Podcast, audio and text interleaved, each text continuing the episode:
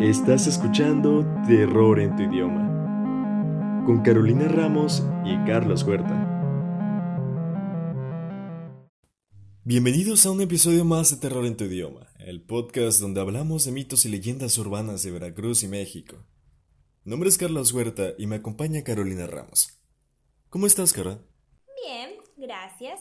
¿Listo para el episodio de hoy? Claro que sí. ¿De qué hablaremos hoy? Varias leyendas urbanas relacionadas con hospitales. Como sabemos, este año ha sido de mucha actividad para todos los hospitales, por lo que es normal que tanto el personal médico como algunos pacientes digan que los espantan, que escuchan ruidos o ven sombras donde no hay nadie. Pero hay algunas historias que sobresalen de las demás, y no precisamente por el COVID.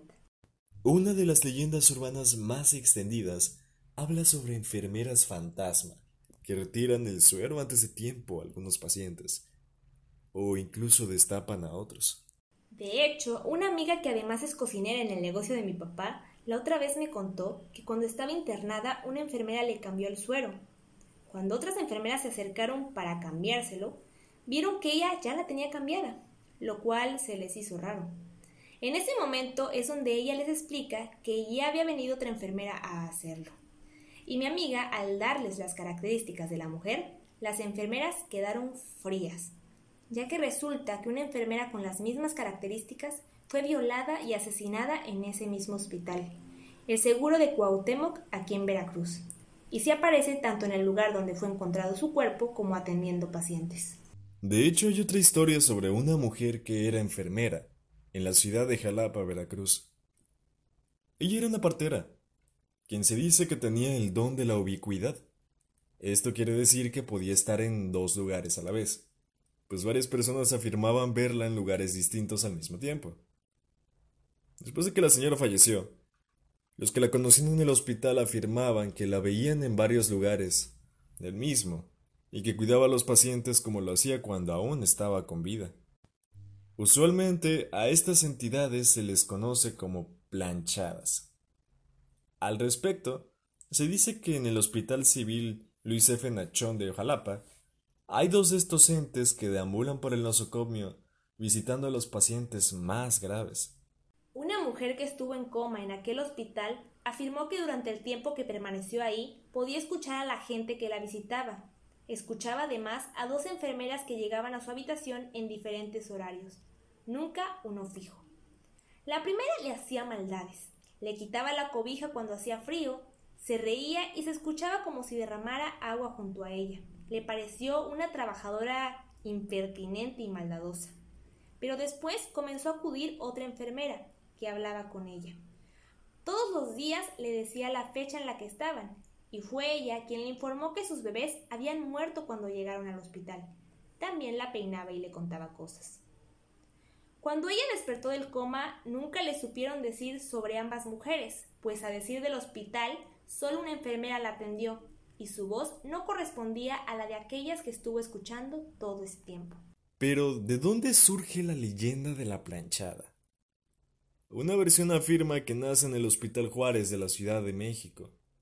El relato cuenta que allá por el siglo XX había una enfermera de nombre Eulalia que trabajaba en dicho hospital la cual siempre tenía vestimenta muy bien planchada. Eulalia siempre cuidaba muy bien de los pacientes, y por tal motivo todos halagaban su trabajo. Pero un día, un nuevo médico de nombre Joaquín llegó a trabajar al hospital. Eulalia al verlo quedó perdidamente enamorada de él, y al poco tiempo se hicieron novios, aun cuando muchas personas le recomendaron que no lo hiciera pues era un hombre coqueto con otras enfermeras. La relación fue duradera e inclusive llegaron a planear su boda. Sin embargo, un día Joaquín le dijo que tenía que hacer un viaje de dos semanas a un seminario en el norte del país. A ella ese acto le pareció un poco raro, pero no dejó de desearle un feliz viaje mientras continuaba con los planes de boda semana después, uno de los enfermeros del hospital le confesó que en realidad el médico se había casado y que se encontraba de luna de miel, además de que había renunciado para ir a radicar a otra ciudad. La enfermera no podía creer lo que estaba sucediendo y entró en una profunda depresión, que hizo que dejara de poner atención y cuidado a su trabajo. Más tarde enfermó y falleció en ese mismo hospital.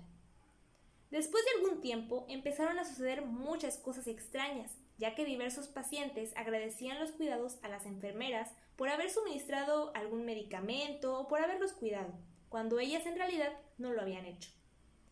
Al describir a la enfermera que los cuidaban, siempre coincidían en que era una mujer de cabello corto y con la ropa muy almidonada, por lo que empezaron a sospechar de las apariciones de Eulalia, o bien de la planchada. Inclusive las mismas enfermeras dieron testimonio de que cuando se llegaban a quedar dormidas, alguien golpeaba sus cabezas para que despertaran y siguieran al cuidado de los enfermos. Muy probablemente la leyenda se extendería por todo el país, por lo cual se le llamaría planchadas a todas las apariciones de enfermeras que ocurrirían a lo largo y ancho de la República. Pero también hay otra versión que asegura que esta leyenda tiene un origen aún más viejo más específicamente en la Guerra de Intervención estadounidense. Se dice que en los hospitales de campaña, las condiciones de trabajo sanitario eran muy duras, por lo que el personal se encontraba rebasado y muy cansado. Esto hacía que en numerosas ocasiones algunas enfermeras se quedasen dormidas durante sus turnos. Al despertar, volvían de nuevo a realizar su trabajo, pero se encontraban con que los pacientes ya habían sido atendidos recibiendo los lavados, incluso la medicación que necesitaba. Cuando las enfermeras les preguntaban al paciente quién les había atendido, todos describían a una enfermera que nadie conocía. Los trabajadores y soldados de guerra se pusieron de acuerdo para seguir a la mujer que los atendía, y según ellos, desaparecía a los pocos metros.